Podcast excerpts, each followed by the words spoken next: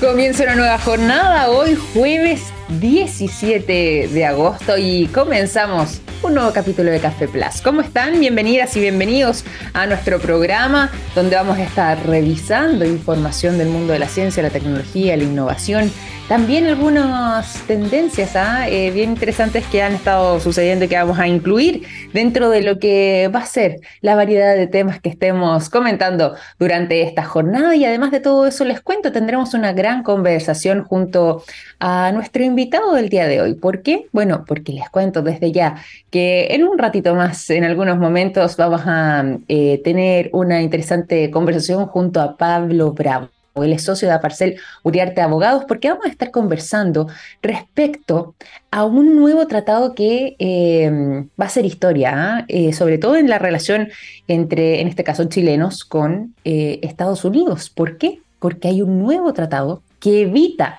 la doble tributación en eh, ambos países, es decir, con Estados Unidos. ¿Cuáles serían los efectos? ¿Qué podría suceder con todo esto? Bueno, se nos viene buenísimo poder conocer un poco más sobre este interesante tema, sobre las oportunidades que se pueden abrir para algunos y, por supuesto, además, eh, las implicancias que todo esto acarrearía. Pero esa va a ser conversación para un poco más adelante porque nos vamos a ir de inmediato a revisar noticias de todo tipo. ¿ah? Hemos abierto últimamente con temas vinculados al espacio y en este caso nos vamos a eh, hacer la excepción. ¿Por qué? Porque en este caso nos enfocaremos en la historia que intenta registrar Rusia nuevamente en esta llamada eh, carrera espacial, donde la sonda mm, rusa llamada Luna 25 logró un verdadero hito.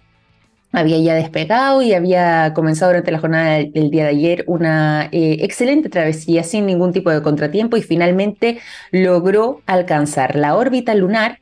Y no solo eso, sino que además entregar sus primeras fotos. Ahora, ojo con esto, yo dije, alcanzó la órbita lunar porque todavía, de momento, no ha alunizado, literalmente, es decir, todavía eh, no llega a la luna en sí misma, todavía no se instala, pero sí envió lo que son sus primeras fotografías después de prácticamente 50 años, además, sin explorar nuestro satélite natural. Em, y entregó entonces estas primeras imágenes de lo que son sus captaciones de esta órbita de la Luna. Bueno, Rusia podría, haciendo además historia, como decía antes, convertirse en el primer país en llegar no a cualquier lugar además de la Luna, sino que lo que están intentando hacer con esta misión lunar, con la Luna 25, como se llama, es llegar hacia el polo sur de la Luna. Y esto les traería una gran ventaja en esta carrera espacial porque cuando ya conocimos otro de los programas que hemos estado conversando activamente aquí en el programa, como es el programa Artemis, tenían la intención de parte de la NASA en construir una base en la Luna, donde eh, en el futuro incluso pudieran vivir astronautas, pero la idea es que exista una cierta rotativa de personas que estén permanentemente yendo a la Luna y bueno, quedándose también haciendo algunas estadías ahí. Esto era el plan ambicioso de Estados Unidos y lo habíamos estado cubriendo con bastante intensidad en lo que es este programa Artemis, que dicho sea de paso, más allá de las intenciones de Rusia o incluso también de otros países como China, que actualmente también está mirando la Luna con otro interés, es que, o la India, ¿ah? que también lo conversamos acá y que está con... Eh, de lleno ya también ingresando a esta carrera con la intención de poder llegar a la Luna. Más allá de las intenciones de otros países, Rusia se adelanta al hacer esta movida un poco más eh, arriesgada, pero también bastante estratégica, llegando hacia el Polo Sur, que es prácticamente la zona más inexplorada y donde conocemos menos de la Luna. Y esto es eh, parte de esta intención que si bien Rusia ha comenzado a liderar, también despertó y suscitó eh, gran interés atractivo y posiblemente quizás puedan replicarlo en un futuro eh, los gigantes que ya les mencionábamos antes, China, Estados Unidos e incluso la India, que podrían estar próximamente también eh, contemplando esa posibilidad, dependiendo además, y ojo ¿ah? con esto, también de cómo le vayan a los rusos, ¿ah? de que se encuentren ahí, si vale o no la pena, y ver finalmente en qué resulta toda esta expedición de la sonda espacial Luna 25 de Rusia. Próximamente, en las próximas horas, va a lunizar esta sonda espacial. Lo hará, como decíamos antes, directamente en el polo sur de la Luna y así comenzará su trabajo, el cual va a estar siendo entregado de manera permanente, eh, con dirección al Instituto de Investigación Espacial de la Academia de Ciencias de Rusia, quienes han estado además muy al corriente con esta misión, sobre todo además en lo que tiene que ver con las funciones de las naves espaciales que ellos han realizado y particularmente con mantener una comunicación estable entre esta sonda y por supuesto nuestro satélite. Ya está en órbita entonces esta sonda espacial rusa que eh, en las próximas horas podría alunizar, está de hecho en estos momentos preparándose para ese alunizaje, haciendo historia, como decíamos antes, y llegando hacia la mm, parte del Polo Sur en la Luna, uno de los lugares más misteriosos para nosotros también, donde menos conocemos y que ha cautivado incluso eh, al mundo de la ciencia desde hace un tiempo con la intención de poder conocer más sobre qué es lo que se encuentra ahí, cuáles serían los cráteres, por ejemplo, presentes, a qué se deberían, en fin. Posiblemente ya tengamos también imágenes prontamente, no solamente de la órbita lunar, sino que ya directamente desde la Luna en sí, a través del trabajo de esta sonda, la sonda Luna 25 de Rusia. Vamos a continuar acá en el programa. Como les decía, tenemos un eh, programa, un capítulo cargado de información. Vamos a mm, estar revisando ¿ah? eh, distintos temas. Vamos a seguir también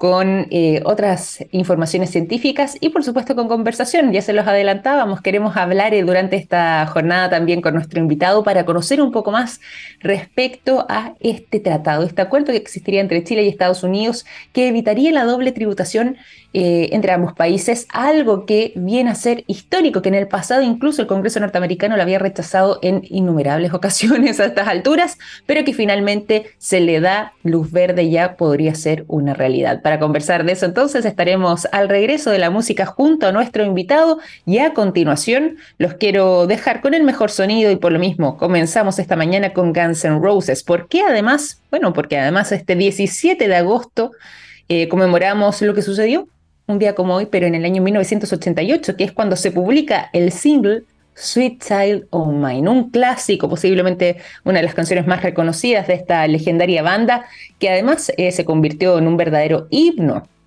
para Guns N' Roses y que fue publicada en su primer álbum llamado Appetite for Destruction, un día 21 de julio del año 87. Pero el 17 de agosto es cuando este single en particular es publicado y por lo mismo recordamos Sweet Child of Mine de Guns N' Roses aquí en Café Plus.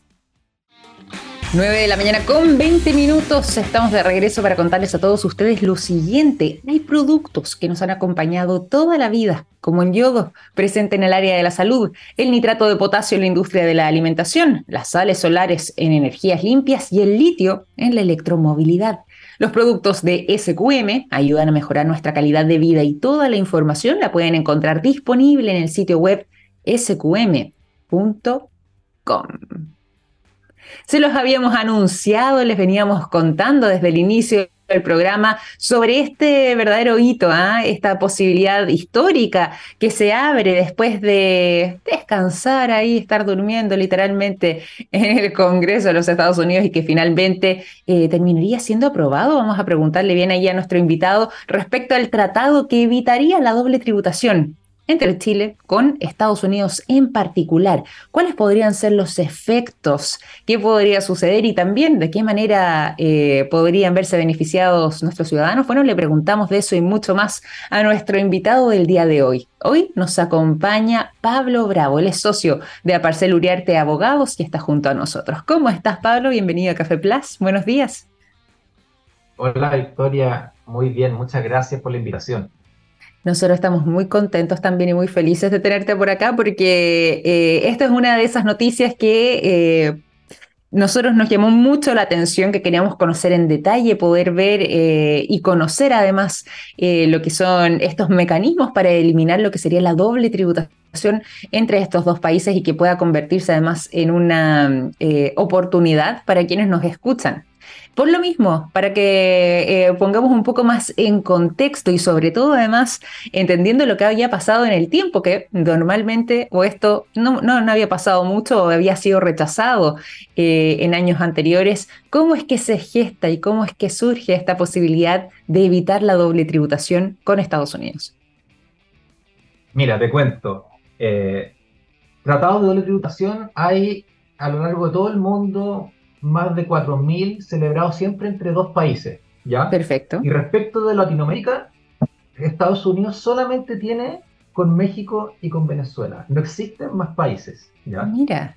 Entonces, la noticia de la aprobación del tratado este año resultó ser una tremenda noticia para Chile y sobre todo para la región, ¿ya? Porque al final termina promoviendo a Chile, ojalá, en un hub de inversiones. ¿Y qué pasó acá?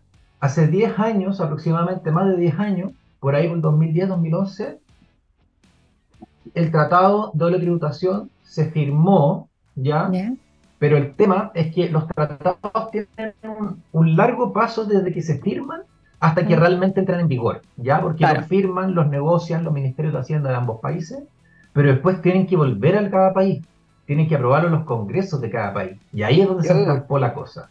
Ahí no habíamos demorado.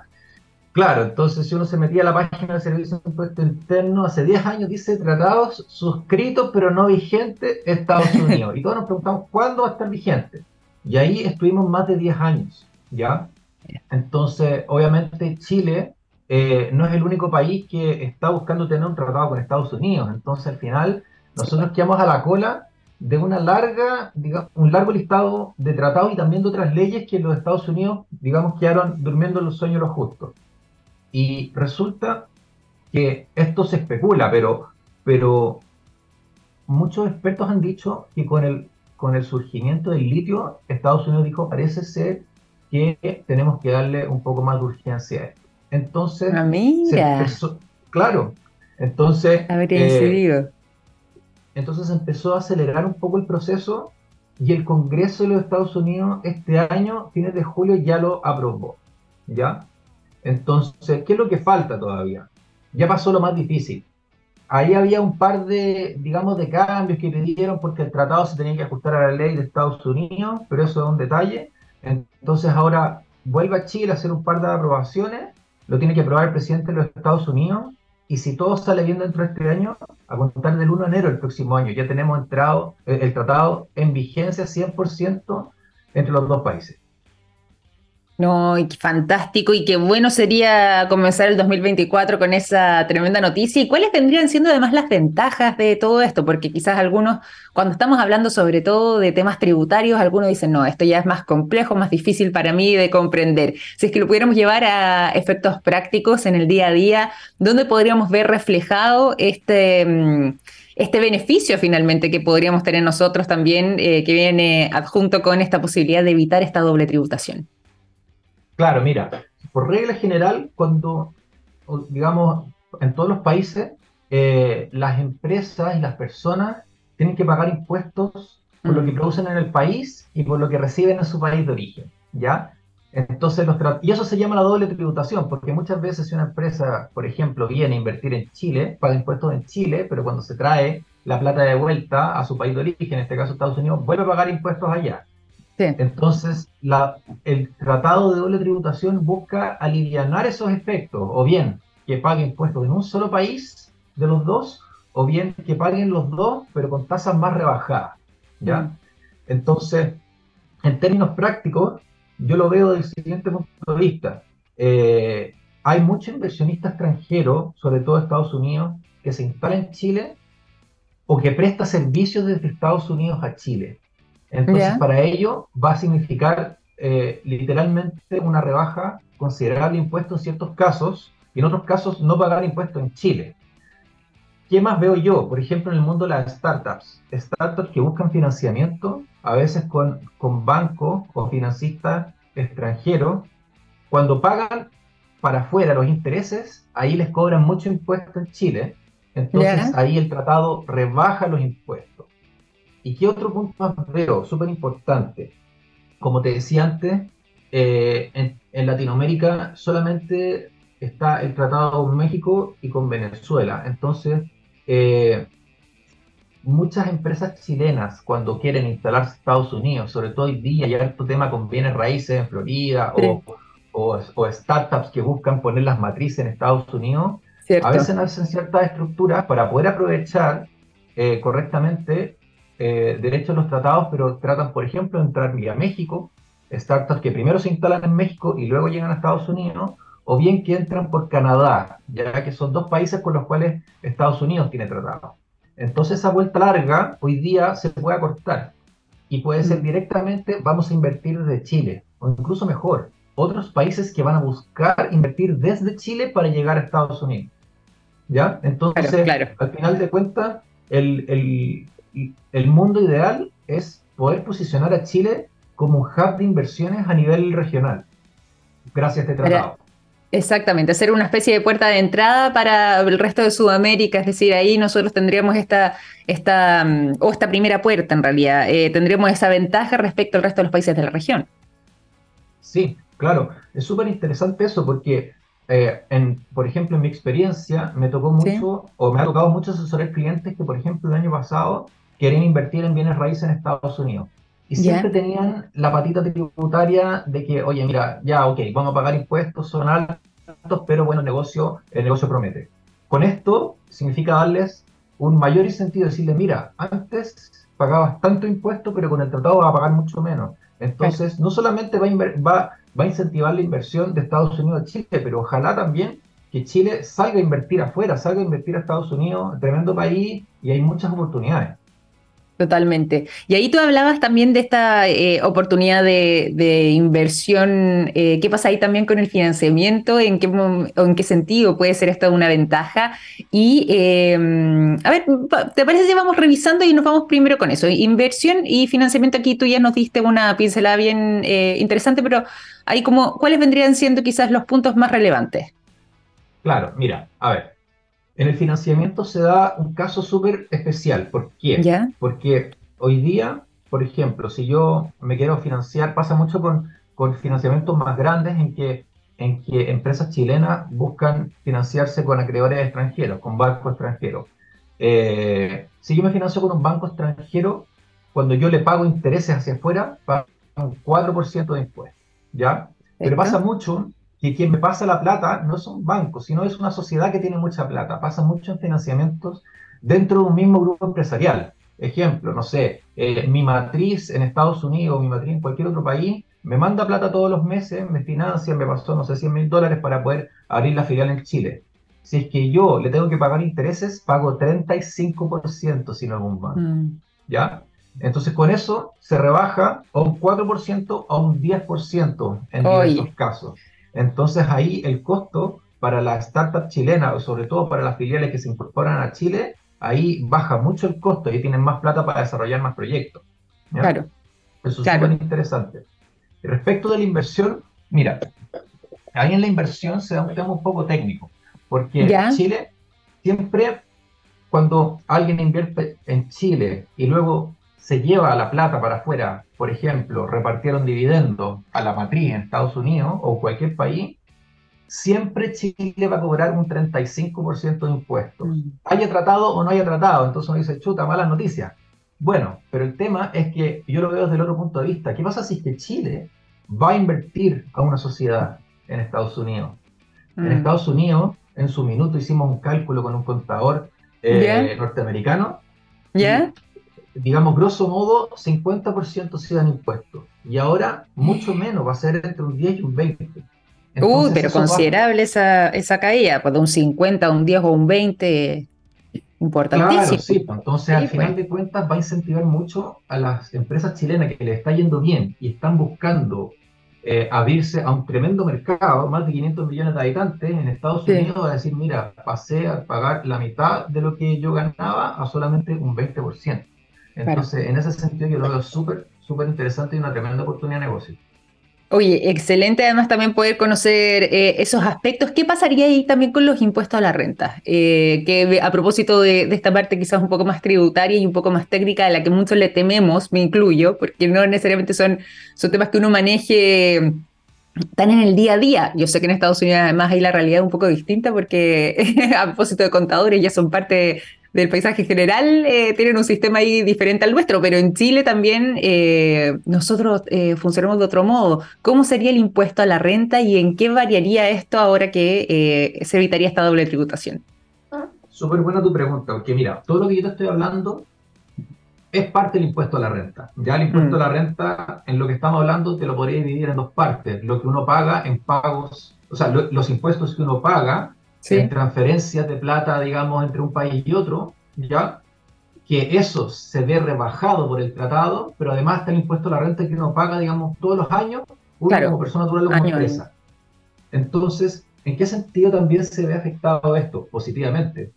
En que, en general, en la ley tributaria, y esto pasa en la ley chilena, cuando uno ha pagado impuestos en otros países, por ejemplo, hizo un negocio en Estados Unidos, o, o, le presté un servicio a alguien en Estados Unidos, o viceversa, de Estados Unidos para acá, yo pago un impuesto en la salida, pero tengo que volver a reconocer lo que me pagaron y volver a pagar impuestos, y ahí uno entra en un debate técnico, porque yo puedo descontar el impuesto que yo pagué afuera de lo que yo tengo que pagar en Chile. Pero aquí está el punto. La ley chilena tiene límites a lo que yo puedo descontar.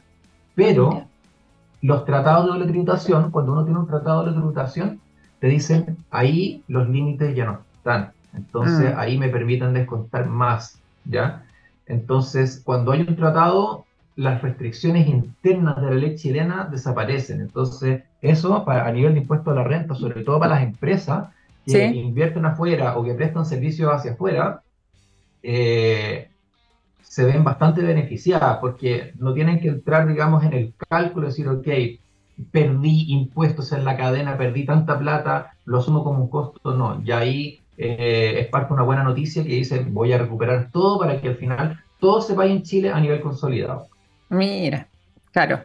Y, eh, no, y eso hay, hay una tremenda ventaja, como decías tú, eh, respecto a, a este cambio, a esta nueva posibilidad que vuelvo a reiterar, como nos decías tú, posiblemente ya desde principios del próximo año va a estar en vigencia. Ahora falta que, que, nuestro Congreso también rectifique lo que propusieron desde Estados Unidos y algunas partes ahí de la etapa finales nomás de, de estos ajustes, pero ya prontamente será una realidad. A propósito también de las temáticas que nosotros abordamos muchas veces acá en el programa y que hemos tenido la posibilidad de conversar con nuestros invitados, muchos de ellos eh, líderes importantes de eh, algunas startups que están haciendo bastante ruido tanto en nuestro país como en el extranjero gracias a sus soluciones.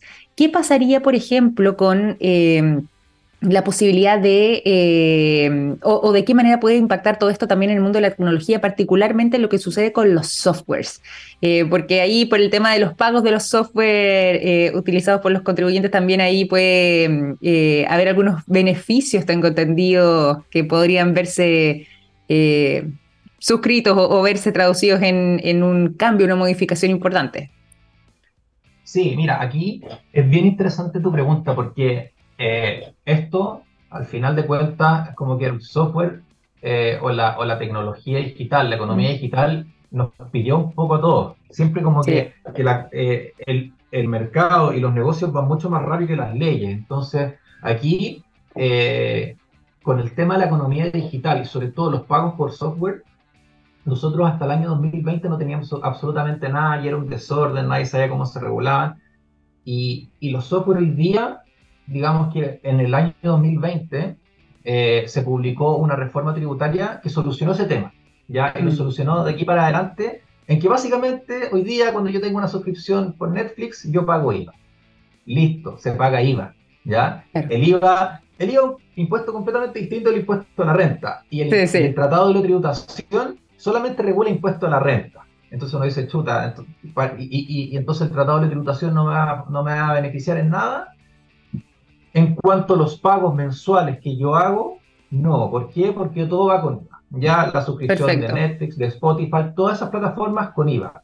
Pero pasa mucho ¿Sí? que, por ejemplo, cuando yo, supongamos una empresa chilena, desarrollo un software, ¿ya? Y llega una empresa de afuera y me lo quiere comprar, ahí eh, se puede llegar a pagar harto impuesto. ¿Ya? Mm. Entonces, justamente es en, no en los pagos mensuales, las suscripciones, pero sí cuando un, un, un desarrollador va a vender el software que hizo, ahí puede haber diferencia. ¿Ya? Mira. Eh, sí. Entonces eso es, eso es bien importante. O sea, lamentablemente el tema de los pagos mensuales, Chile tomó una decisión hace ya un par de años en que dijeron, vamos a cortar por lo fácil, vamos a grabar todo con IVA. Y eso no es solamente una solución chilena, sino que es una solución que se ha hecho en Europa y en varios países más. ¿ya? Claro. Eh, es una tendencia, porque sale más fácil fiscalizarlo con IVA, ¿ya? Pero a nivel de impuesto a la renta, eh, que el IVA es un impuesto al consumo, pero a la renta lo que yo gano, digamos, al año, las empresas hoy día tienen que poner los ojos, mira, si yo vendo mi software, puedo tener beneficios con el tratado perfecto, perfecto. O sea, quienes nos han acompañado acá, por ejemplo, con eh, sus ideas, con eh, que son finalmente desarrolladores a través de, soluciones, como decíamos antes, quizás en sus eh, emprendimientos, en sus empresas o en sus startups, ahí podrían tener un beneficio adicional. Te voy a preguntar y te voy a cambiar ahí un poco también el tema para aprovechar bien el tiempo. Ya que tú lo mencionabas respecto a em, lo que tenía que ver con los bienes raíces, ¿en qué podría afectar también eh, lo que tendría que ver con los dividendos, eh, en este caso de las propiedades? Y también, y a propósito de dividendos, voy a, colocar aquí todo, en lo que podría pasar con, em, con los dividendos desde sociedades chilenas que provengan de sociedades acogidas al régimen parcialmente integrado. ¿En qué variaría todo esto o de qué manera se podrían ver afectados? Sí, súper buena tu pregunta, porque, mira, aquí volvemos a entrar un poco en el debate técnico. En Chile hoy día hay dos regímenes tributarios, básicamente, son los que más se usan. El régimen de las pymes, que pagan un 10% ya de impuestos, hoy día ya a contar del otro año un 12,5%, y las empresas sujetas al régimen parcialmente integrado, que pagan siempre un 27% sobre las utilidades. ¿ya? Perfecto. Y y esa es la primera, digamos, la primera fase de tributación, porque se pagan impuestos sobre la utilidad que yo produzco, pero luego yo pago impuestos cuando yo distribuyo un dividendo, ¿ya? Eh, y ese dividendo puede ir, sea a un accionista que se encuentra residente en Chile o un accionista que se encuentra residente en otro país. Entonces, eh, y ahí entra una, una palabra que, que, ha estado un poco en boga en la, en la reforma tributaria, que es el sistema se encuentra o integrado o parcialmente desintegrado y lo quieren desintegrar completamente. ¿Qué significa eso? Que el accionista cuando recibe un dividendo tiene que volver a pagar impuestos, ¿ya? Pero puede descontar el impuesto que pagó la empresa, ese 10%, ese 27%. Ahora, ¿dónde está la trampa? Que si yo recibo una, un dividendo del, de la sociedad que pagó un 10%, yo pago digamos, el, yo, yo puedo usar el 100% de lo que pagó esa empresa, ¿ya? O sea, yo pago, pongan en términos sencillos, yo tenía que pagar un 15%, pero le descuento, eh, le descuento los 10, entonces pago 5. Le desconté un 100% de lo que pagó la empresa.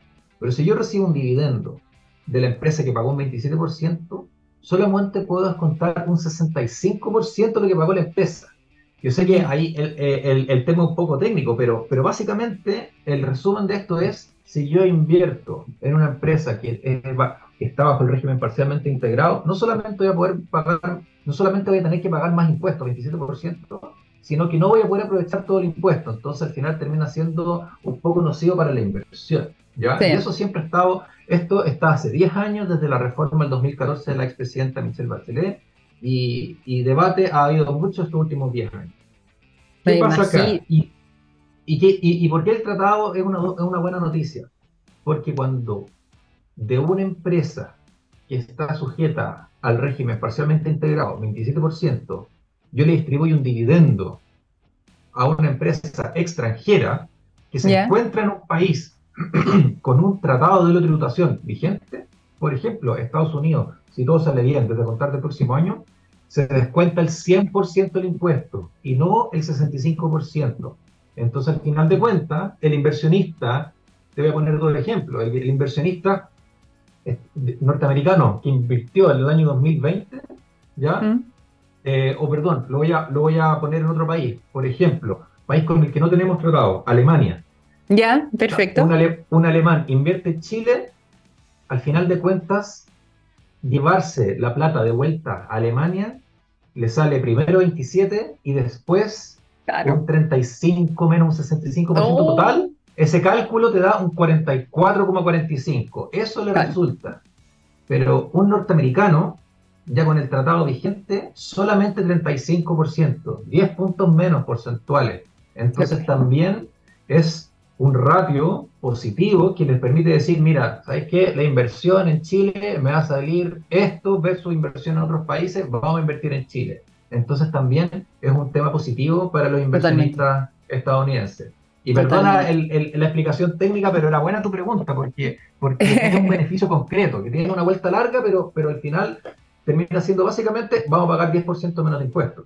O sea, de hecho, al revés, te agradezco que nos eh, expliques también con, como decías tú, como con esa mirada quizás un poco más técnica para poder comprenderlo y que quedó además clarísimo eh, lo que era esa vuelta, pero en lo que se traduce finalmente y en esta posibilidad también de que eh, Chile tenga una cierta ventaja respecto, como decíamos antes, quizás a otros, incluso a otros países de la región, en temas de inversión para empresas norteamericanas, por ejemplo, que estén mirando aquí en la región donde instalarse, bueno, ahí hay una buena posibilidad porque finalmente los impuestos serían más bajos y por lo mismo quizás podría ser un nuevo foco de atractivo. Por lo mismo, y ya para ir eh, finalizando, porque nos atrapa el tiempo, eh, ¿qué podríamos como, o, qué rescatarías tú de esto que va a comenzar a ser una realidad en algunos meses más, que estaría por culminar, pero eh, ¿dónde radicaría entonces lo más importante en lo que podrían ser estos beneficios que eh, se podríamos, o estas ventajas que nos, eh, que nos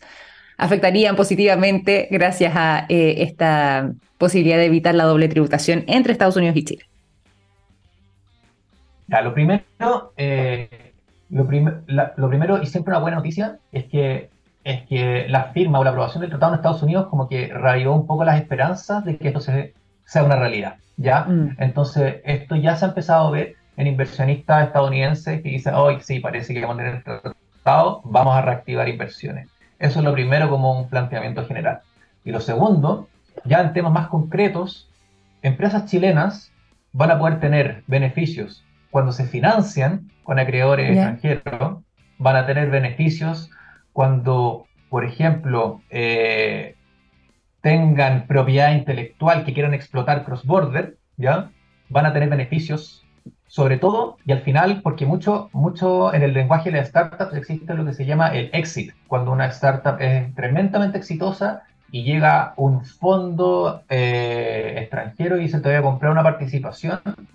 Sí. Cuando te compran la participación también hay beneficios porque se va a pagar menos impuestos en Chile. Entonces va a significar una mayor rentabilidad de la empresa chilena, pero también no solamente desde, desde la plata que entra, sino la plata que sale. Eh, como resumen, es una invitación también a las empresas chilenas a invertir en Estados Unidos, mm. porque ya eh, la carga tributaria claramente en los países más desarrollados es mayor. Y ahí va a bajar considerablemente, de un 50% a quizás un 20, un 15%, ¿ya? Entonces, también es una invitación a eso, a que vuelvan a hacer las matemáticas, a que vuelvan a repensar modelos de negocio, porque, es, porque pagar menos impuestos, de acuerdo, digamos, reglas absolutamente legales acordadas entre dos países, eh, significa eh, proyectar una mayor rentabilidad. Entonces, esa es también una, una, invitación y una conclusión que se puede sacar de esto.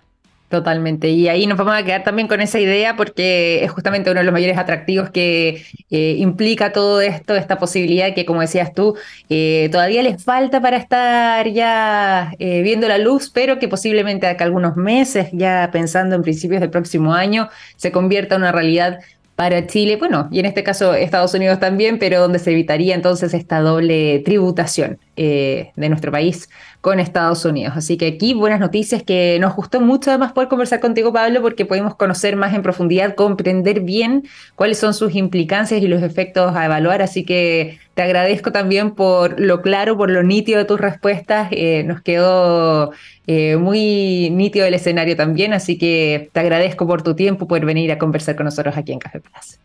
No, y te agradezco a ti, Victoria. Muchas gracias por la invitación. Muy bueno, muy bueno el, programa y sobre todo también que la audiencia ojalá haya podido entender estos temas que en verdad son, son bien complicados. Es un dolor de cabeza para todos cuando uno habla de impuestos, es un dolor de cabeza. Entonces, cuando uno trata de ponerlo un poco más sencillo y, se entiende, al final es un beneficio para todos. Sí, totalmente, totalmente. Así que por lo mismo y esas explicaciones tan claritas también te las agradecemos muchísimo, Pablo. Ha sido un placer tenerte aquí en Café Plus. Un abrazo. Muchas gracias, que estén bien. A ti. Chao. Pablo Bravo, socio de Aparcel Uriarte Abogados, conversando con nosotros durante esta mañana aquí en Café Plus.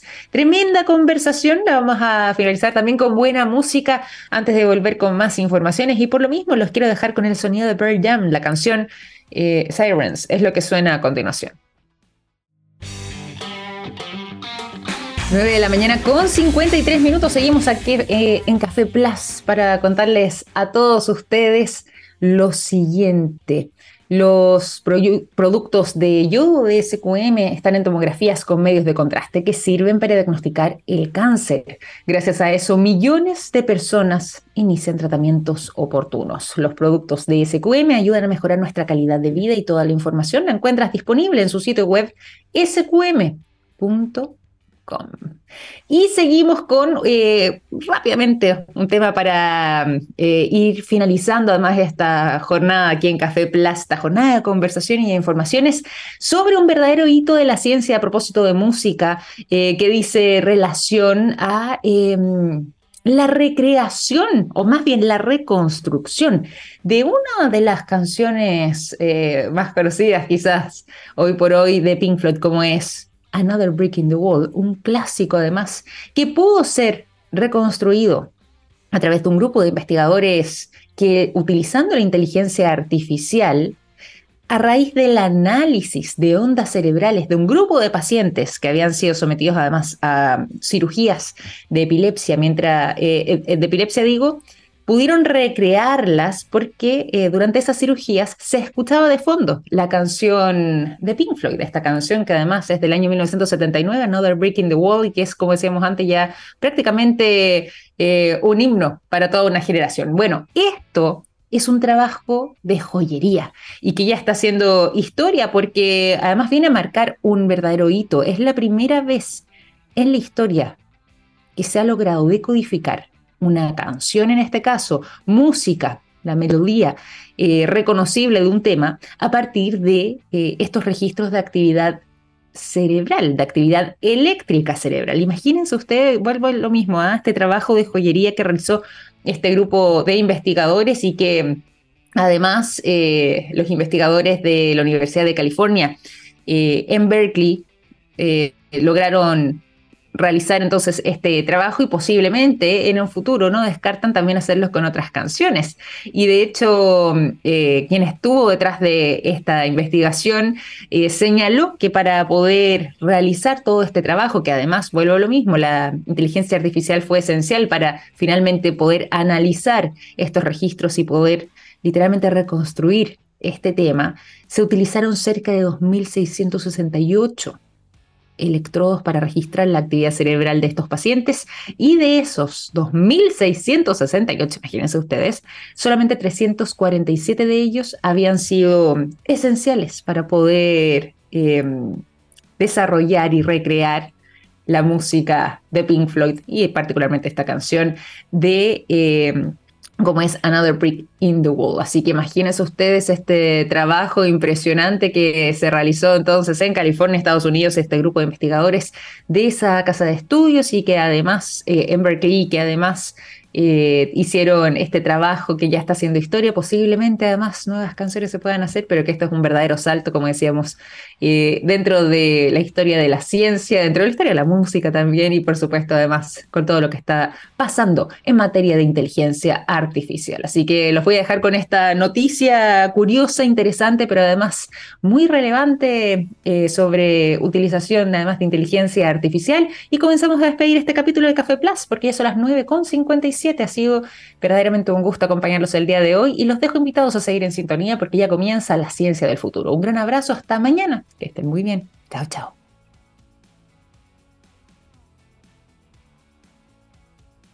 Rayen Salud, la empresa chilena de informática sanitaria que fue pionera en el desarrollo e incorporación de sistemas de información en los establecimientos de salud del país, especialmente de registros clínicos electrónicos, cumple 18 años de experiencia, cimentando un importante know-how que le ha permitido acompañar a más de mil proyectos de transformación digital en salud.